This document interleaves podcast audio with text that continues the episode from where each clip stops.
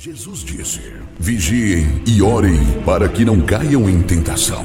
Começa agora o momento de oração do projeto Oração é a Resposta, uma realização do Departamento Nacional de Oração da Igreja Pentecostal Unida do Brasil.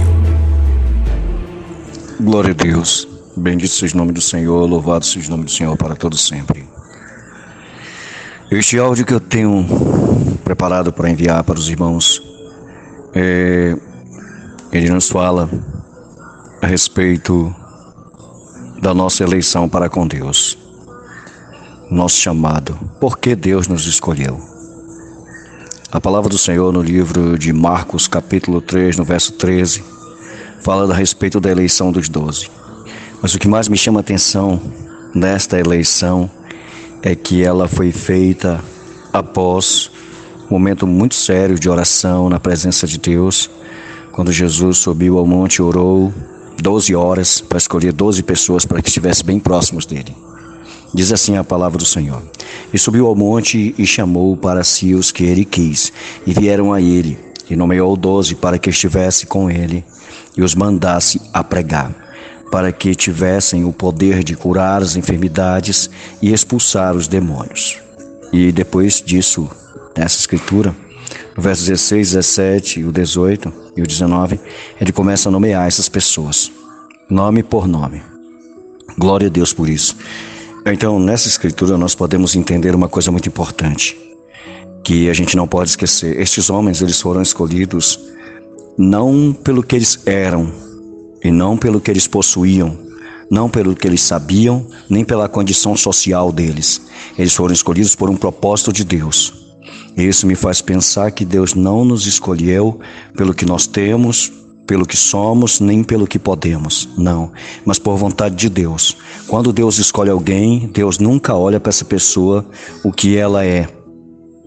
Ele não olha o presente porque após um treinamento maravilhoso, após uma adaptação com Deus, após a vontade do Senhor perfeita se cumprir na nossa vida, o Senhor opera e nossas vidas são mudadas completamente. Deus nunca olha o que somos, Ele olha aquilo que seremos na presença do Senhor. Ele olha aquilo que nós podemos fazer na presença do Senhor. Ele olha aquilo que nós devemos e podemos fazer na presença dEle. Então isso me chamou a atenção, eu queria dividir isso com os irmãos a respeito da nossa eleição para com Deus, porque a palavra do Senhor diz que muitos são chamados e poucos escolhidos, mas também não são os chamados nem escolhidos que vão participar da salvação, mas também os eleitos que são escolhidos por Deus. Então, nesta eleição, algo me chamou a atenção aqui, porque eram homens é, iletrados que não foram chamados por causa da sabedoria que possuíam, nem também pela condição social que eles possuíam, até porque eram homens rejeitados diante da sociedade que viviam. Eram homens é, que não tinham índole, né? Não tinham uma índole apropriada para aquele trabalho.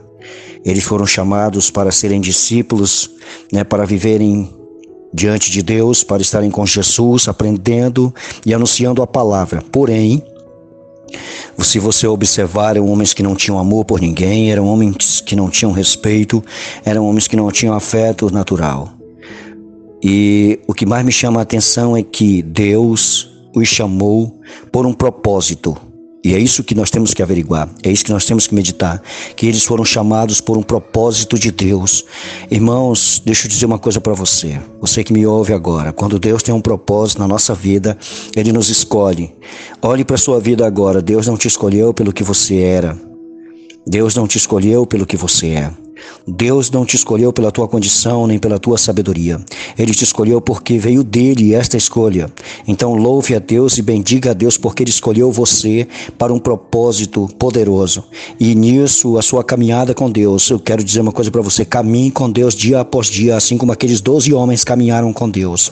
A palavra do Senhor diz que ninguém se perdeu a não ser o filho da perdição, o qual estava preparado para que ele se perdesse da forma que se perdeu. Porém, a palavra do Senhor diz que aqueles que confiam no Senhor não hão de se perder, eles hão de encontrar o caminho.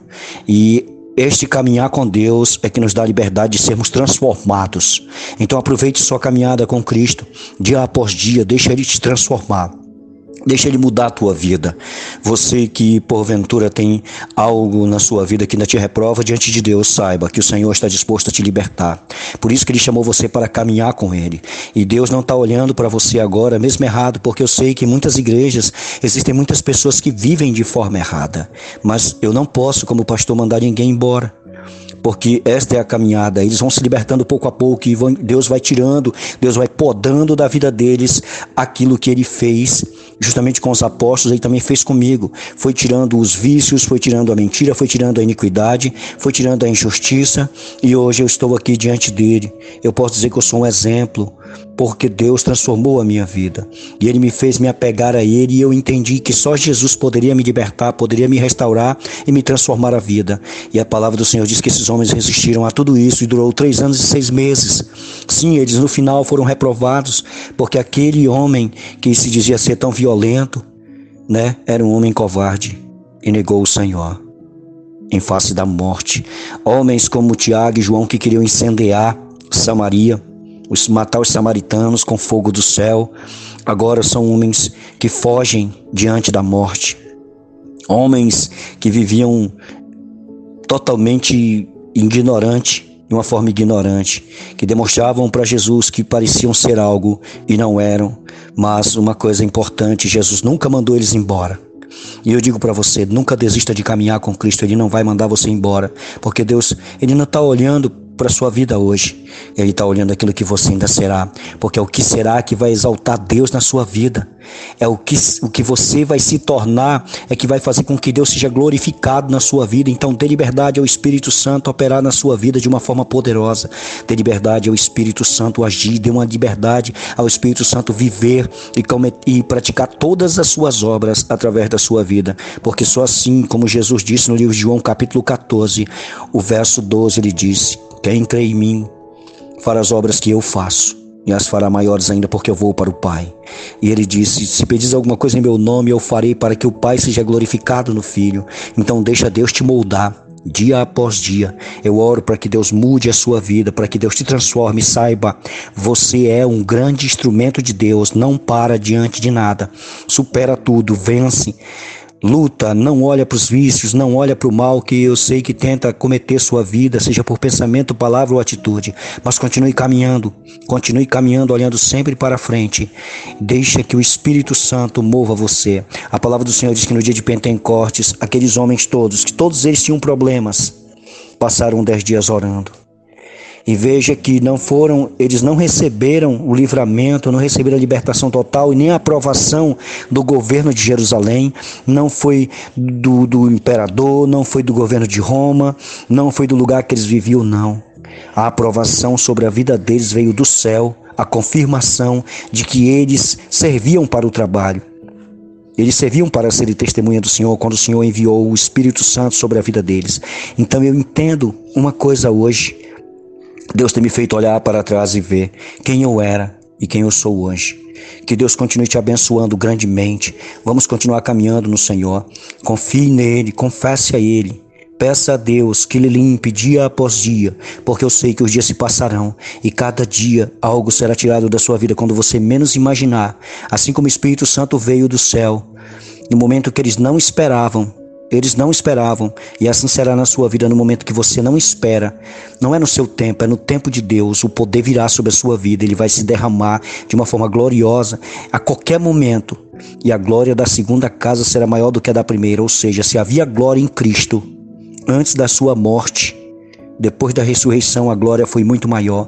E é essa glória que Deus tem preparado para a tua vida, você vai clarear, você vai resplandecer de uma forma tão grande que o lugar em que você vive todos verão a luz de Deus. Se encha da presença do Espírito Santo. Dê lugar ao Espírito Santo. Lembre-se: quem te escolheu foi Deus. Quem escolheu você foi Deus. Você não foi escolha de homem, nem de mulher, nem de sangue, nem de carne. Você foi escolha de Deus. Se Deus te escolheu, é porque Ele quer te usar. Bendito seja Deus em nossas vidas e que você seja um grande abençoado e bem-aventurado na presença do Senhor. Não tema, seja corajoso, pois o Senhor, aquele que te escolheu, hoje vive em você. Em nome do Senhor Jesus Cristo.